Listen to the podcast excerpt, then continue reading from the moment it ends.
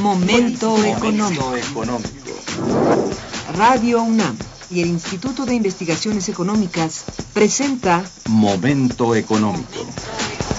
Un espacio para charlar sobre temas económicos que le interesan a usted. Acompáñenos.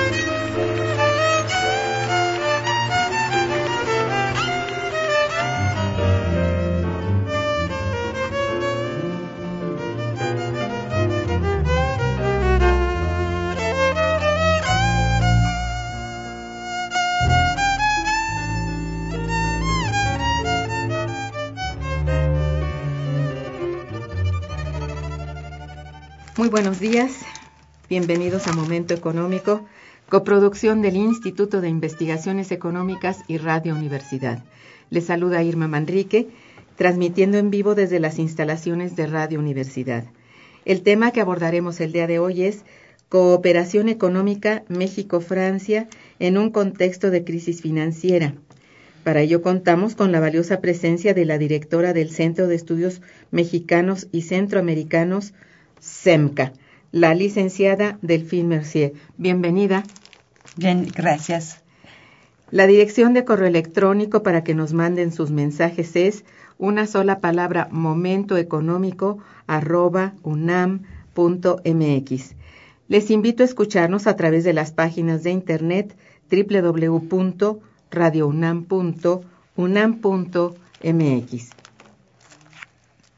De nuestra invitada, Delphine Mercier es socióloga por el Centro Nacional de Investigación francés, CNRS, y su tesis de doctorado versó sobre la industria maquiladora en México.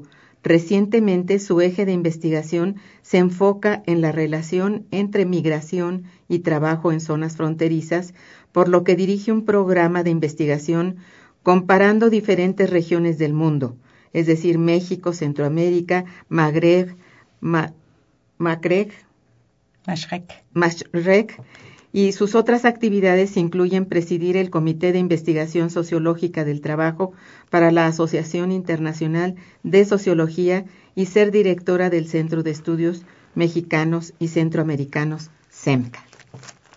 Muy bien, el día de hoy pues nos visita, nos acompaña la directora del Centro de Estudios Mexicanos y Centroamericanos, Delphine Mercier, y la hemos invitado para saber eh, y que nos hable sobre el estado que guarda la cooperación entre Francia y México en este actual contexto de crisis financiera. Para comenzar con la emisión del día de hoy, le pido a nuestra distinguida invitada comience por hablarnos de los objetivos de este centro de estudios del cual es directora, con el propósito, propósito de que nuestro, mm, nuestro, nuestra directora, es decir, que nuestro auditorio oiga de estos propósitos y conozca las actividades e investigaciones del centro y sus objetivos. Por favor. Sí, gracias. Buenos días. Uh, el CEMCA es el Centro, por supuesto, de Estudios Mexicanos Centroamericanos, que tiene una representación en América Central, en Guatemala. Es un centro que nació en, en, los años 60 aquí en México y en Guatemala de manera continua y que depende del Ministerio de Asuntos Exteriores francés y del Centro Nacional de la Investigación Científica, el CNRS, muy conocido por el CONACIT porque tienen acuerdos desde muchos años entre CONACIT y CNRS. El centro eh, nace como muy enfocado sobre las disciplinas y las temáticas de la arqueología y la antropología y la historia y desde unos 25, 30 años se articuló también sobre el estudio de asuntos eh, más contemporáneos, es decir, con geógrafos, eh, sociólogos, ciencia política, pero también lingüistas y gente que trabajan de manera pluridisciplinar alrededor de problemáticas eh, del pasado y actuales de México y de América Central. Los ejes fuertes de investigación eh, actualmente los proyectos, aparte de los proyectos arqueológicos, tenemos un proyecto muy importante sobre migración y trabajo, pero también sobre ciudad, movilidad urbana, también sobre la cuestión de la biodiversidad, también alrededor de la cuestión de los conflictos alrededor del agua. Toda esta temática este, seguramente abre diferentes líneas de investigación. Exactamente, funciona exactamente como un centro CONACIT, es decir, que es un centro que recibe uh, investigadores, investigadores de planta, investigadores de, de visita más bien, y muchísimos estudiantes de doctorado que están haciendo su tesis aquí en México o América Central, franceses por la gran mayoría, y que trabajan por más de las veces en cotutela con una institución académica mexicana y uh, sobre diferentes temáticas de, de investigación. Uh, el centro también uh, uh, tiene ejes de investigación y también participa cada vez más, cada año, a la coedición de libros en español, coedición eh, académicas que se hacen con todos nuestros socios con quien trabajamos aquí en México o América Central, de los más grandes centros con CONACYT, también el INA, por supuesto, pero también la UNAM, Uh, tenemos uh, muchos vínculos con el Instituto de Antropología, con el Instituto de Sociología, con el Instituto de, de Historia, ¿no? Donde de la UNAM. De la UNAM, muy fuertes vínculos. ¿Y, y alguna otra universidad? La UAM, por supuesto, UAM. y uh, también la Universidad Autónoma de Nuevo León, la Universidad de Bastante Veracruz. Amplio, sí. sí. es que es que por la historia del SEMCA siempre los investigadores que han llegado ahí tienen sus relaciones personales y profesionales Uh -huh. y eh, hacemos muchísimas actividades juntos. Uh -huh. uh, en septiembre hicimos, participamos con el INA y la UNAM al homenaje de Alfredo López Austin. Es decir, que siempre estamos, todos los eventos que hacemos los organizamos con nuestros uh, socios con quien trabajamos aquí, socios académicos. ¿Y, ¿Y qué grandes proyectos tienen entre 2013 y 2014? Entonces, uh, uh, acabamos de terminar la semana pasada un coloquio muy importante uh, que hicimos en la Universidad Sor Juana de, en, en, colaboración con el Colegio de la Frontera Norte sobre la fábrica de la migración, una comparación México-América Central, Magreb-Mashrek, es decir, los países del Mediterráneo y del Medio Oriente, Próximo Oriente que es un programa de investigación muy importante y que la comparación y la, eh, el arraigamiento sobre el conocimiento muy desarrollado que hay en México, América Central sobre la cuestión migratoria nos ayudó muchísimo para desarrollar la comparación. Aquí en México tienen instituciones muy fuertes a nivel académico que estudian estos fenómenos de, de, flujos migratorios. La novedad de este proyecto, lo que les gustó muchísimo al Colegio de la Frontera Norte, también al Colegio de Michoacán, al Instituto Mora, a la UNAM, es la articulación que hicimos, el CIESAS, por supuesto, que hicimos con migración y trabajo. Es decir, entender cómo se iba, se, se articulaba Uh, los flujos migratorios con la cuestión económica y los mercados económicos. Sabemos que la cuestión económica, los mercados, los desarrollos, la necesidad de mano de obra no están siempre dentro de un flujo uh, sur-norte, que el mundo ha cambiado desde 10 años, que hay más y más migración sur-sur o migración norte-norte o migración circula con una circulación que la gente no se queda tanto tiempo con una actividad estacional y entonces esta reflexión, investigación que se hizo durante tres años es más importante. Este programa cierra en marzo con publicaciones en común en español, en francés y en inglés.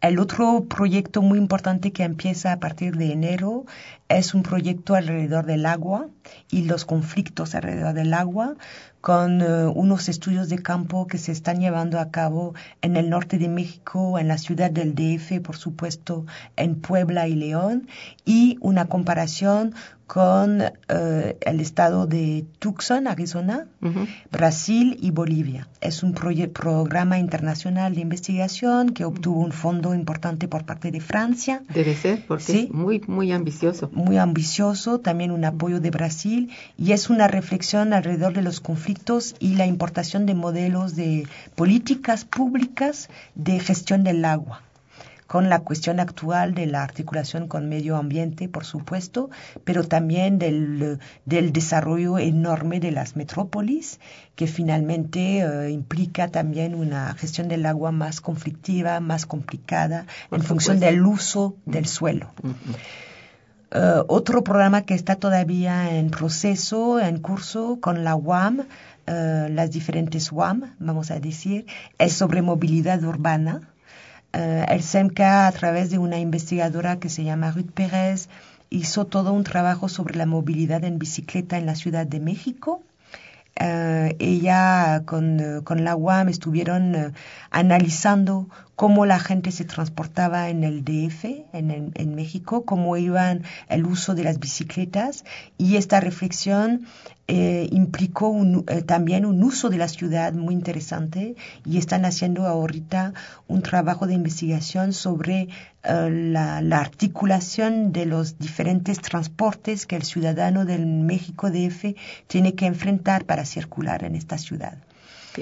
Que sea vía caminando, tomando bicicletas, el metro, el bus, el coche, para ver cuáles son los trayectos, los usos y la articulación de los transportes. Es un proyecto bastante interesante que se va a desarrollar, sigue desarrollándose con encuestas cuantitativas en la calle y todo esto. Qué interesante. ¿eh? En una eh, urbe como la de la Ciudad de México es, es un reto porque pues hace muchos años se habló ya del uso de la bicicleta como idónea sana, en fin, y todo esto, pero no es tan fácil en, eh, no es que en otros países no sean grandes las ciudades, lo que pasa es que esta es muy complicada. Mm. Y bueno, ahora con diferentes problemas a enfrentar, como la inseguridad, etcétera, los tramos, los trayectos que son enormes para la mayoría de las personas que quieren transportarse, ¿verdad? Esto va a ser interesante lo que hagan ustedes. Muy, muy interesante y se me hace que además eh, que se pueda eh, trabajar de manera de mano con mano con la con la UNAM también con este proyecto lo estuve hablando con el Instituto de, Ciencias Sociales anteayer con su nuevo director ah, muy bien. sobre movilidad también hay un eh, un eje que nos interesa muchísimo y que estamos desarrollando un proyecto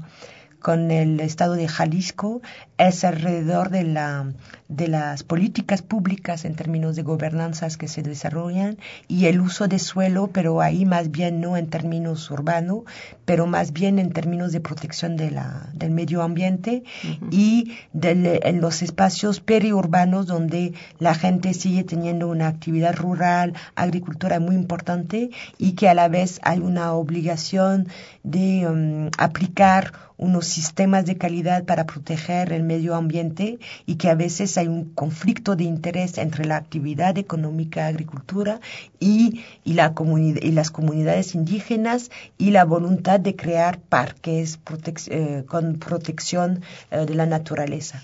Esto ahí estamos trabajando con el Museo de Historia Nacional, con la Universidad de Guadalajara, con los diferentes, el CUCSUR, los diferentes centros de investigación que articulan muy bien aquí en México, no lo hacemos tanto en Francia, la antropología y todo lo que es la botánica, la etnobiología, y que son eh, ciencias muy importantes para entender la configuración de estos espacios. Qué interesante, es, son realmente investigaciones muy buenas, ¿eh?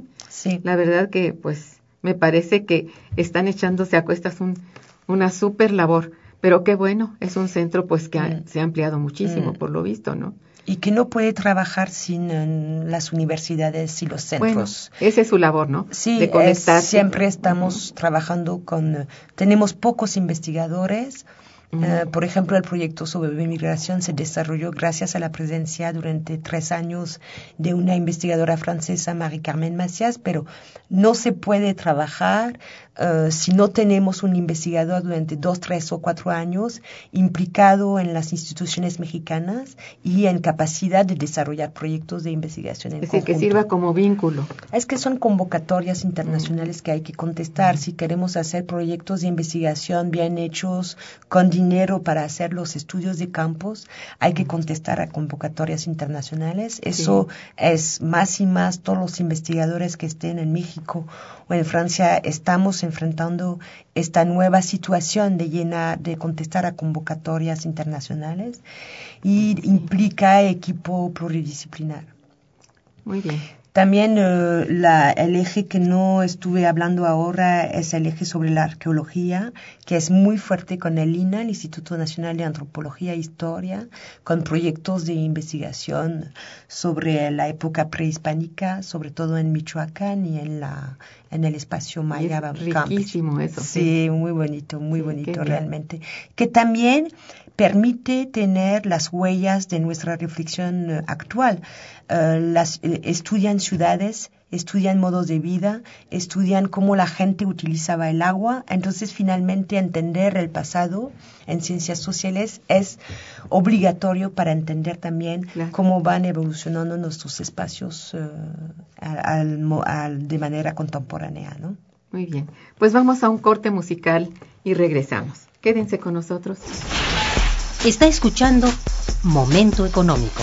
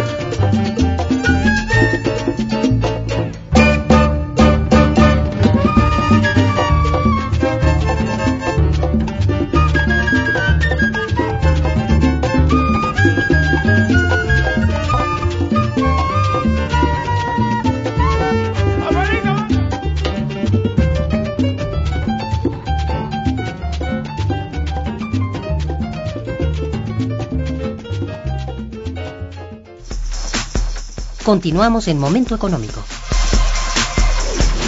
Bien, eh, ante un escenario de crisis económica mundial que ha go golpeado considerablemente a la Unión Europea, ¿cuáles son los lazos que Francia mantiene con México de carácter económico? Uh, voy a contestar en dos tiempos. Um, la crisis económica es un, eh, estamos, es un contexto global, vamos a decir. Sí. La, la, cuestión de la globalización uh, de nuestras economías, que sea en América o en Europa, uh, fue algo muy importante desde 10 años que ha cambiado la configuración de la producción, es decir, dónde se hace la producción. Uh -huh. Eso in, tiene implicación en la cuestión del mercado del trabajo, del desempleo, de la, de la delocalización de empresas, que eso sí conozco muy bien porque trabajo sobre zonas francas de exportación industrial en el mundo. Entonces, de esto sí puedo comentar que la situación de la globalización eh, implica, implica forzosamente que las competencias eh, se ubican eh, en territorios diferentes. Hoy en día no hay ningún producto que se hace de manera integral en un solo país. Se juega sobre la complementariedad de los países y se juega sobre las diferencias económicas, desde el costo de la mano de obra hacia el costo de la, del empaque, hacia el costo de la electricidad en un país. Entonces nuestras economías actualmente por eso enfrentan una crisis difícil es decir, que ya no pueden funcionar y producir sin estar articuladas, pero eh, esta articulación necesaria que hace que un producto está hecho en un lugar, vendido en otro, eh, asemblado en otro, eh, fragiliza muchísimo nuestros sistemas económicos nuestros sistemas, es decir, que eso no permite a un país de tener el valor agregado que tenía sobre su mismo territorio. Eso ha fragilizado un poco Francia, sobre todo porque Francia se ha especializado muchísimo desde estos años en la parte, vamos a decir, el valor agregado eh, más tecnológico de los productos, delocalizando su mm. economía y su producción afuera.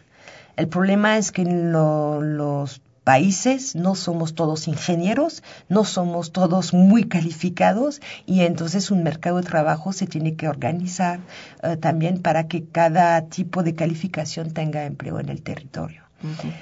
Entonces, esta crisis, el problema de esta crisis es que es una crisis eh, a veces nacional en un contexto global, pero que las soluciones son a nivel global. Así es. Entonces, no son fáciles por no lo mismo. son fáciles. La relación entre Francia y México, de esto puedo hablar a nivel de la, de la cooperación, es una relación, viendo los trabajos de los historiadores mexicanos y franceses, que existe desde muchísimos años y que es casi una relación eh, muy fuerte, muy afectiva, eh, dentro de la cual, eh, pero también Francia y México comparten imaginarios, ideas, filosofía, arte, literatura y ciencias, por supuesto de lo que yo veo es que la relación entre eh, lo que es la cooperación es fuerte, siempre se quedó muy fuerte y muy rica.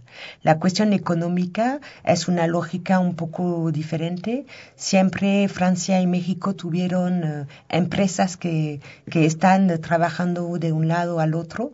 Es cierto que hay muchísimos más empresas francesas aquí en México que empresas mexicanas. Sí, por supuesto. En Francia, pero hay, hay algunas, sobre todo hay algunas fuertes mexicanas que compran empresas eh, en Europa actualmente, como Cemex, que compró Betón, ¿no? Sí, también tenemos nuestra transnacional. Entonces, eh, pero lo que ahí no, no puedo dar más que un punto de vista o una opinión. Es decir, que esta lógica económica sí funciona muy bien porque una, una conclusión eh, intermediaria de la globalización es que a pesar de que a veces sale mucho más barato de producir en China o en Asia. Eh, también la producción no es únicamente una cuestión de costo. Es una cuestión de entendimiento en, la, en una cultura, una manera de hacer las cosas unas reglas, también unas reglas alrededor de la ley de trabajo, de respeto a los recursos humanos, y entonces eso hace que la relación Francia-México es muy fuerte, porque hay unos principios que compartemos y que no se comparten en cualquier parte del mundo. Entonces, la producción, el capitalismo que se localiza por todas partes, es cierto, pero hay un costo también de producir en cualquier parte y tener finalmente una relación laboral, económica diaria muy complicada y compleja. De esto Francia y México comparten ideas, principios, valores. De esto sí puedo confirmar. Ah, pues está muy bien. Qué bueno que me lo dice. Yo ni lo sabía. En verdad que hubiera esa, pues ese entendimiento es muy, importante. Mm. Y bueno, esa digamos, esa eh, conexión que hace su centro a través de la investigación, pues es fundamental. Me parece muy interesante. Y, y además eh, tengo la impresión que eh, Es algo que no se puede alterar la relación científica entre No. Francia y México. Sobre todo en ciencias sociales, está muy fuerte en matemática y química, siempre fue, pero en ciencias sociales son relaciones, es como una red impresionante de personas, de, de parejas, de gente que han trabajado desde años de manera en conjunto y que entonces esto, a pesar de las crisis, estos vínculos eh, se quedan, ¿no? Muy fuerte y el interés de compartir. Además, eh, eh, lo que tenemos buen- de bueno en las ciencias es que podemos hacer valorización científica, difusión de resultados. Nuestros proyectos dependen del- de instituciones públicas. Entonces tenemos el deber de, de, eh, de dar a conocer nuestros resultados como investigadores a nuestras sociedades. Y la difusión y la valorización científica es un punto muy fuerte actual de los centros de investigación también. Qué bien. ¿Dónde se ubica el, el CEMCA? El CEMCA está en Lomas de Chapultepec y en Guatemala está en la zona 10, en la ciudad de Guatemala, enfrente del Museo de Antropología en Guatemala.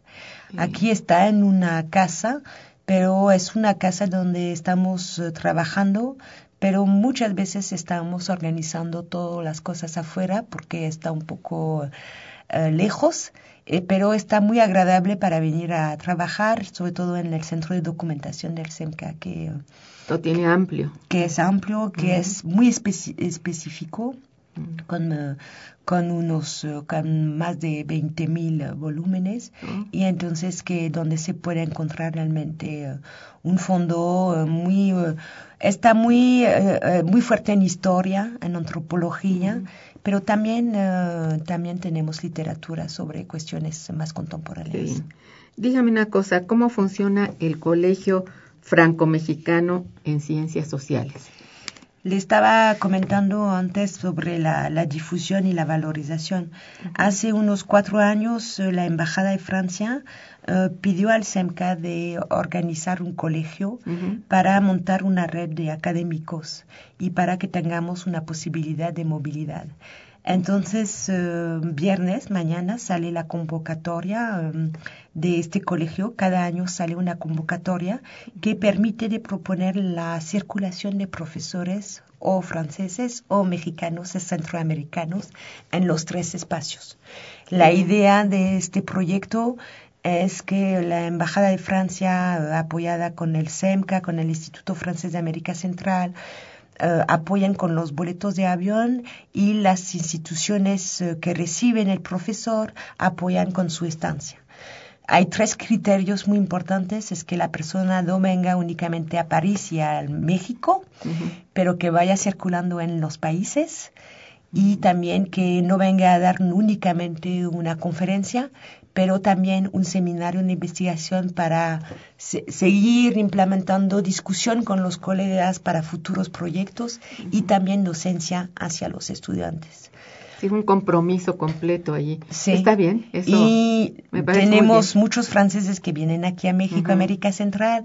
Nos fa- falta candidaturas de mexicanos que vayan a Francia y también de mexicanos que vayan a América Central. Y de ahí puedo decir que siempre cuando nuestra antena del SEMCA en, en Guatemala y después hablaremos más bien de la caravana de los saberes, pero siempre los mexicanos están, eh, los de Centroamérica esperan a ver más los mexicanos en sus países a nivel académico, Mm, realmente. Sí.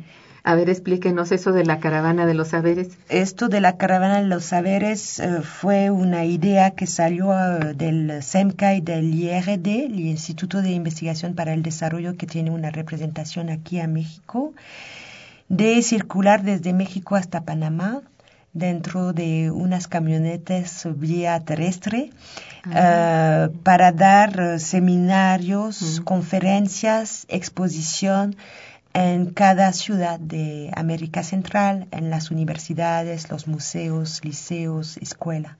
Entonces salimos el 22 de septiembre y regresamos el 18 de octubre y durante un mes eh, 15 investigadores eh, 15.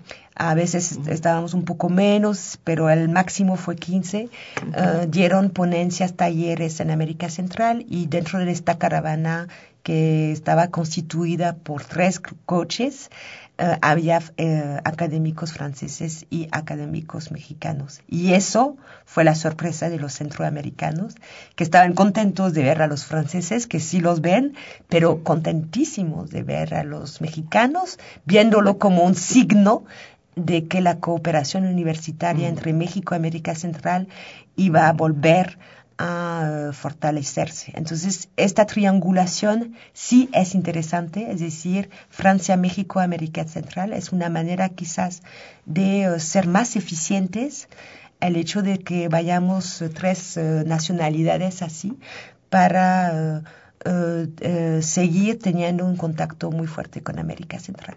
me parece muy interesante de verdad. Vamos a hacer un corte. Regresamos. Está escuchando Momento Económico por Radio UNAM.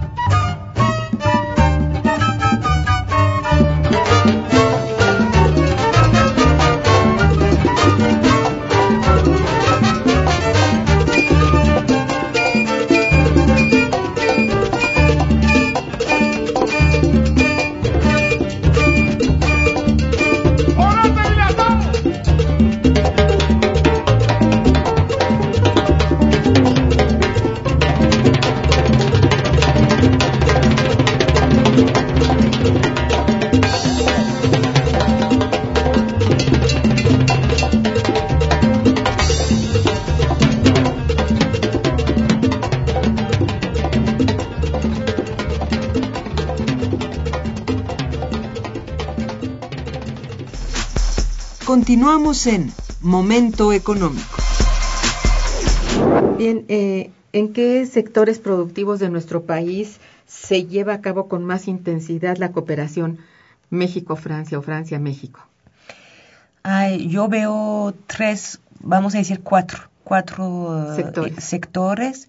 El sector económico, por supuesto, con eh, empresas fuertes que sea en la aeronáutica, que es difícil para mí decir. Aeronáutica. Aeronáutica. pero lo dice muy bien. Donde hay una articulación muy fuerte en algo que nos gusta muchísimo los franceses y los mexicanos, es decir, el desarrollo de los clusters, los, los distritos industriales, una articulación entre empresas, universidades y capacitación profesional, es decir, eso y gobernanza es decir, tener espacios productivos donde la capacitación universitaria se orienta también hacia el sector productivo y eso funciona muy bien entre Francia y México. La aeronáutico, el turismo, por supuesto, y también eh, toda la cuestión de la producción, eh, vamos a decir, automotriz y transporte y todo esto. También hay un sector económico que conozco mucho menos, pero que, se, que sí funciona bastante bien, es todo lo que es ligado a los productos como L'Oréal, productos de cosméticos. y la industria farmacéutica que sí se ha desarrollado muchísimo y también eh, la industria farmacéutica se desarrolla también articulando capacitación profesional, cuestiones de empleabilidad y políticas públicas de los estados para orientar la producción. Tenemos un funcionamiento en Francia en polos de competitividad que también existe aquí en México, en diferentes estados de la, de la nación, tratando de articular producción, eh, eh, colaboración internacional productiva y capacitación de la, de la mano de obra y políticas públicas que implican mejorar la articulación entre el sistema productivo y el sistema de educación. El problema aquí en México es un problema de empleabilidad y la capacitación de los jóvenes, que es bastante fuerte términos de capacitación calificada, pero que hay una mano de obra muy importante en México para esto. Sobre todo de jóvenes.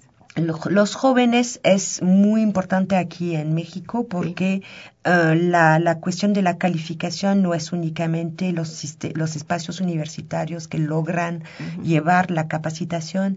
La, para pensar una calificación que sea articulada al sistema productivo, se tiene que fomentar, eh, vamos a decir, procesos de calificación que se hacen dentro del espacio universitario, pero muy articulados a las competencias o calificaciones necesarias para el sistema productivo, para que haya una inserción profesional, porque si no los jóvenes se quedan sin empleo. esta cuestión... Muy preparados. Sí, esta cuestión es una cuestión muy complicada que tenemos también en Francia, es decir, la articulación entre el sistema productivo y el sistema de capacitación.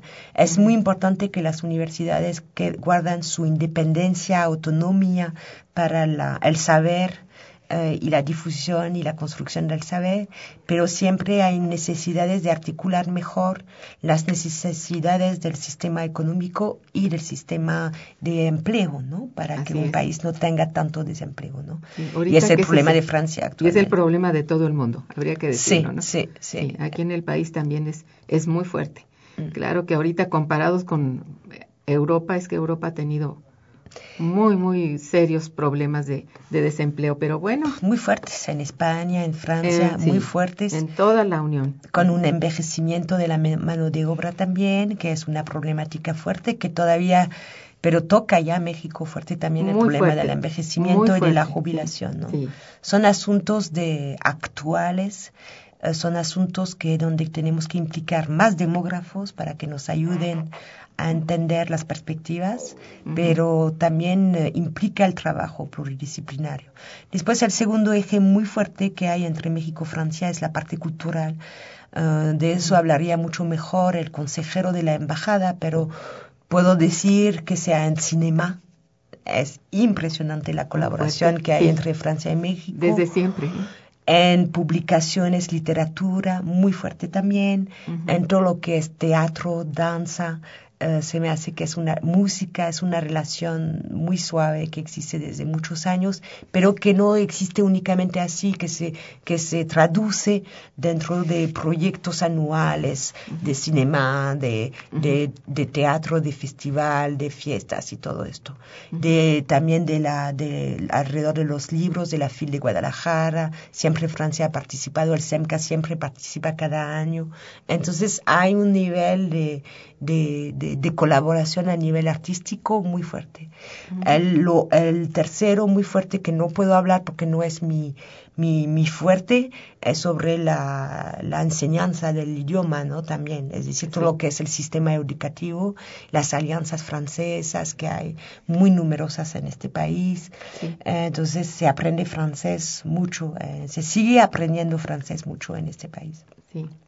Y el cuarto eje es la cooperación científica que estuvimos hablando eh, entre, eh, entre los diferentes institutos franceses que están aquí en el país, el CIRAD, el IRD, el CNRS, eh, donde hay una colaboración enorme a nivel de, de, cooperación científica. Pero la cooperación científica está muy articulada actualmente y esto está muy bueno con el CONACIT y el CONACIT es un, realmente es un, yo para mí es un éxito de México de tener un, un, eh, un instrumento a nivel nacional que permite uh, mapear, cartografiar bien dónde está la investigación y un interlocutor común para los eh, investigadores que sean franceses o de Europa y los investigadores mexicanos. Y eso hay, eh, estamos nosotros también en el sistema CONACYT, el SEMCA. Sí, sobre todo que hace una, este, vamos, una entrega de recursos, pues no es poca cosa. Para este país con tantas necesidades, el CONACYT propicia muchos recursos, mucho apoyo a la investigación. Y como dice usted, no solamente de mexicanos, sino No, no, no. A, nivel internacional. Y se, se está también eh, ligando a todos los países, eh, a sus pares, digamos, en, en, España, en Francia, en otros En países, Inglaterra, en Inglaterra. está muy fuerte con Inglaterra también. Sí. Y hay programas es bueno. de becas cada año para estudiantes mexicanos que pueden hacer su doctorado en Francia y el CONACYT ahí es un, es un actor esencial eh, de la colaboración. Y hay proyectos realmente, eh, yo pienso que esta relación es esencial y llevamos cada año también con el CONACYT. eh, El CONACYT también es miembro del Colegio Franco-Mexicano de Ciencias Sociales. También eh, en todos nuestros eventos ponemos el, el CONACYT porque hace parte para nosotros del, del paisaje de la investigación, aparte de todas las universidades y los centros con los cuales trabajamos. Y cada año organizamos también con el CONACYT las jornadas de jóvenes americanistas que es un momento tipo de encuentro de estudiantes de doctorado o maestría para los de América Central, para ¿Quién lo, quién lo propone? ¿El SEMCA? el SEMCA Ah, organiza la convocatoria. El año próximo tendrá lugar en la Universidad de Arizona.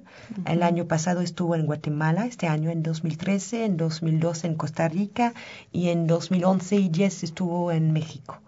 Y es una convocatoria que permite a 38, 40 inve- eh, jóvenes de ir a un lugar y durante tres, cuatro días presentar sus tesis, sus avances, tener talleres metodológicos, discutir, con- intercambiar con profesores sobre una Ah, temática en particular. Y por lo general, yo- con el CONACIT, con el IRD, con el CNRS, tratamos de hacer, de apoyar cada estudiante para cubrir su boleto y su estancia, que no tenga eh, que pagar nada para venir aquí a trabajar. Y nos dimos cuenta, son jóvenes que trabajan sobre América. Entonces hay de Europa, hay de toda América Latina. El año pasado tuvimos también eh, estudiantes de Estados Unidos y es un momento excepcional durante el año donde pueden compartir. La temática del año pasado fue violencia y crisis en América y este año es alrededor de cuestión de las ciencias sociales y los desafíos en términos de medio ambiente en América. eso está muy bien.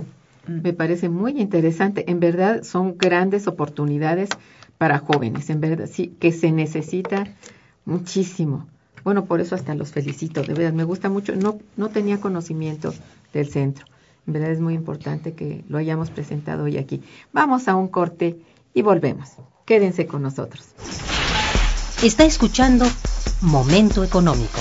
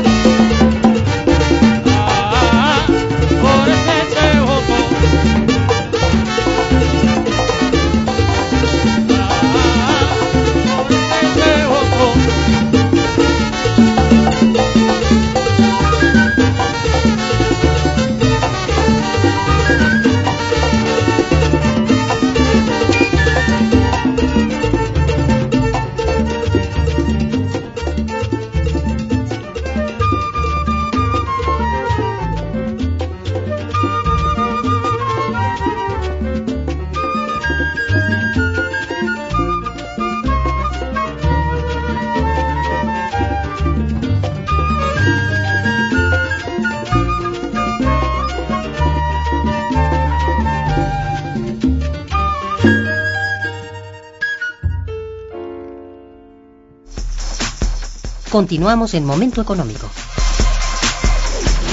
Muy bien, a ver, en el terreno, digamos, de, del desarrollo tecnológico, eh, ¿cómo está sustentada esta cooperación México-Francia, digamos, en términos de innovación? Ah. Eh, me refiero también a lo que hace el SEMCA en relación con esto. ¿no? Sí, eh, en, este, en esta temática es complicado. Trabajamos en el SEMCA en términos de investigación sobre circulación de saberes. Es cierto, conocimiento es finalmente lo más importante de la investigación. Y en el proyecto que, programa que estuve comentando sobre migración y trabajo, lo que nos interesó muchísimo es la circulación de los saberes. La innovación tecnológica en sí misma no es únicamente una innovación en términos de máquinas, de design, de materia prima, de uso de textiles inteligentes y todo eso. Entonces yo voy a hacer dos niveles.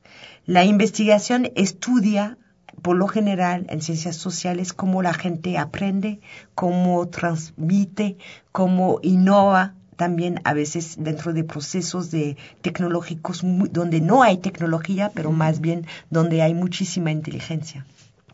La cuestión de la difusión y la circulación tecnológica dentro del espacio productivo económico depende muchísimo de las multinacionales. Es decir, que eh, una empresa que desarrolla o que delocaliza una parte de su producción dentro de un país, que sea francesa o que sea mexicana o que sea de Estados Unidos o de Japón, efectivamente delocaliza por, en general una parte de su saber hacer. Pero hay que saber que la parte más innovadora del sistema productivo por lo general se quedan dentro del país de la donde hay la matriz y la casa general. Eh, pero a pesar de que la parte de innovación tecnológica más de las veces se queda en el país donador de órdenes, y lo, lo hablamos así dentro de un modelo de, de globalización de la economía, eh, también los saberes haceres, vamos a decir así, las competencias, el know-how se difunden dentro de las máquinas, dentro de las herramientas de gestión que se difunden a nivel internacional, dentro de la capacitación. Entonces hay una circulación tecnológica y hay lo que llamamos dentro del espacio de la sociología del trabajo apropiación, traducción de la, de la, de la innovación es decir, que cuando un país como Francia desarrolla un proceso en México, por supuesto que hay una difusión tecnológica.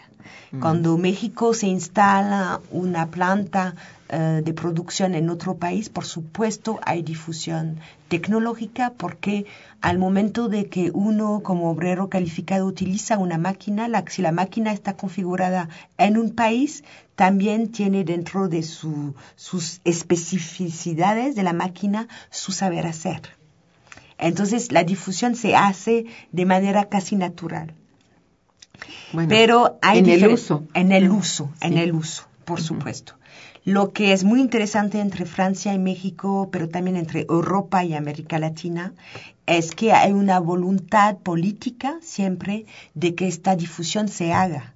Es decir, no estamos únicamente en una relación maquilador, Estamos en una relación de, de, capacitación complementaria, hay circulación de ingenieros técnicos entre Europa y América Latina, así lo hablo un poco más en general, ¿no? Que México, Francia, hay circulación de, de, para aprender, ¿no? Las tecnologías y para seguir desarrollando y tener autonomía. Es un modelo, el modelo europeo en términos de, de exportación de sus industrias siempre fue también de dejar funcionar y que se difunde el saber eh, al momento que se instala la empresa. No es una idea de instalar, hacer producir y irse sin dejar nada, ¿no? Eso es un poco el modelo eh, francés o europeo económico. También América Latina funciona así. Hay empresas argentinas también aquí en México o mexicanas en América Central que llegan también con su saber hacer, con la voluntad de capacitar a la gente localmente, ¿no? Entonces, esta cuestión es visto de al nivel del sistema productivo hay transferencia, circulación de tecnología a pesar de que uno no quiera Y a nivel de investigación, nosotros nos damos cuenta que lo que comparte la gente, que sea sobre migración, que sea sobre ciudades, es todo el tiempo saber cómo circular en la Ciudad de México. Tomo la bicicleta de tal parte a tal parte, el metro aquí porque es fácil, porque después puedo agarrar un bus. Entonces, la gente en general en nuestras sociedades son sociedades de conocimiento, donde el más fuerte es difundir el saber, el funcionamiento de las cosas. Entonces, por eso los investigadores tenemos el deber de estudiar eso, de cómo la gente aprende, ¿no? el, eh, sí, el proceso, digamos. El proceso, sí. De aprendizaje. eso está muy bien. Y bueno, no sé, con relación a esta, tengo que volver al, al tema, ¿no? De la crisis económica, eh, este, vamos, esto es para todo el mundo, no es solamente ahora para Europa. Europa ha sido muy señalado por la forma como, tan virulenta en que eh, sufrió la, la, crisis financiera particularmente, ¿no? Pero lo que ha dejado es una crisis que no se resuelve tampoco, ¿no? Mm. Es decir, es compleja en términos de endeudamiento, de qué sé yo, tiene diversos ángulos que bueno, no, no, vamos a hacer sobre esto un, un tema, pero sí, eh, digamos, cómo se encuentra, que usted nos dijera a su modo de entender cómo está la economía francesa, es decir, quiénes son los o cuáles son los grupos más afectados, aunque sabemos que son los trabajadores, son los la gente de eh, empleada, ¿verdad? Desde obreros hasta empleados, pero eh, ¿qué sector piensa usted que ha sido el más afectado? Eh, y bueno, eh, en estos momentos, digamos, dentro de la Unión Europea, cuál sería eh, la posición en términos de afectación de sector, de sector de trabajo, o el que usted nos quiera hablar durante la crisis. Ya sabemos que hay desempleo, mm. eso ya lo sabemos, pero eh, hablando de, de, sectores productivos o de servicios, productivos de, de, bienes, de mercancías o de servicios, ¿cuál cree usted que ha sido el más castigado es difícil de contestar a eso porque uh, uh, son procesos, por supuesto. Además, las crisis, uh, lo que nos podemos preguntar es que si nuestros países actualmente no están más en crisis que en estabilidad, finalmente las crisis también permiten a veces volver a pensar los modelos es una crisis quizás del modelo también, eh, vamos a decir, de organización de una protección social del trabajo importante. Uh, lo voy a hablar como socióloga del trabajo. Me parece bien. Lo voy a decir como en términos de mercado y de cuestión de, de jubilación. Es decir, que uh, los modelos económicos están pensados, por lo general, por una población a un momento dado. Eh, la, la, política industrial de un país es muy importante. Al hecho de eh, hacer, organizar una producción que no tenga su fuerza únicamente en un espacio nacional, eso debilita y también a veces mejora eh, la realización de la producción. Estimula, digamos, un cambio. El problema actual es que eh, no podemos pensar las cuestiones económicas sin pensarla con soluciones con nuestros socios, es decir, con Europa, con a nivel internacional, porque eh, hablamos de inmigración, pero también hay muchísima gente que franceses que trabajan al extranjero, ¿no? Entonces, es decir, que tenemos que pensar, eh, pero también hay doble pensamiento. Ah, que me gusta mucho. Es decir, hay problemas globales y respuestas locales. También hay problemas regionales que no tienen nada que ver, que tienen que ver con dos países. Es decir, por ejemplo, la región Provence-Alpes d'Azur del sur de Francia tiene más problemáticas en común con España y África del Norte que a veces con el norte mismo de Francia. Y las respuestas a nivel nacional no son suficientes a veces en términos económicos, en términos de capacitación, en términos de mercado de trabajo, porque sí hay necesidad de migración, por ejemplo. Entonces, esta reflexión ah, eh, eh, me imagino que es muy complicado actualmente para la parte política, para tomar decisiones. Sí, porque está tocando otros países. Entonces eso Sí, ya pero toca soberanía. lo más decisiones. importante es la solidaridad. Pienso que tenemos en Francia un modelo de solidaridad estupendo que no hay que, que tirar a la basura para nada, al contrario, pero eh, volver a dar un nuevo, una nueva respiración para integrar mejor también la cuestión de, de los jóvenes, de la, de la gente que va a, a cons- a constituir en los próximos años lo fuerte de la economía de este país, ¿no? Y de nuestros países, pero ya no es un problema únicamente de Francia, yo pienso que es Sí, un no, problema es un problema global. global. Realmente sí, ya viéndolo regionalmente, como muy bien lo ha trazado usted, eso tiene que ver más con decisiones a un nivel distinto, ¿no? Sí. Rompiendo un poco con... Pero hay que aterrizar las, cosas locales. las discusiones globales a nivel local, a veces de manera muy concreta, ¿no? Para tomar decisiones. Hacerse cargo de esa problemática para no engañarse, porque eso es verdad, ¿no? Mm, Hay mm. que considerar muy bien eso que acaba usted de decir, la solidaridad entre los humanos, ¿verdad? Porque ya no se trata de si francés o qué. Eh, esto es muy cierto. Me gustó mucho esta eh, reflexión que ha hecho usted y la felicito por ello. Le felicito por ser directora de este centro que acabamos de conocer aquí nosotros y nuestros radioescuchas también, a lo cual queda abierto que asistan. Miren, está el centro está en Sierra Leona 330, Sí. Lomas de Chapultepec. Bueno, la doctora se llama Delphine Mercier, que es la directora de él.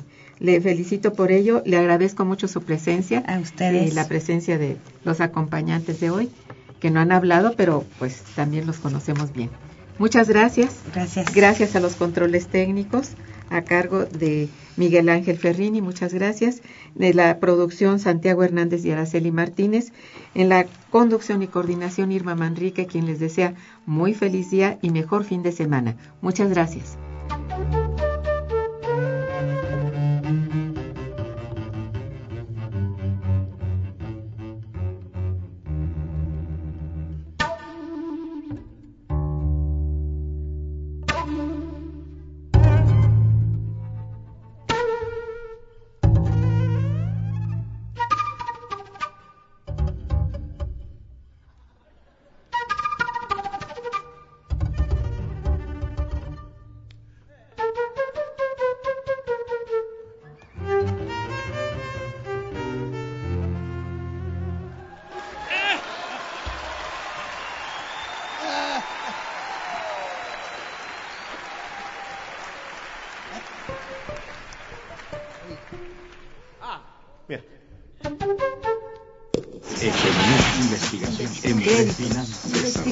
Momento económico.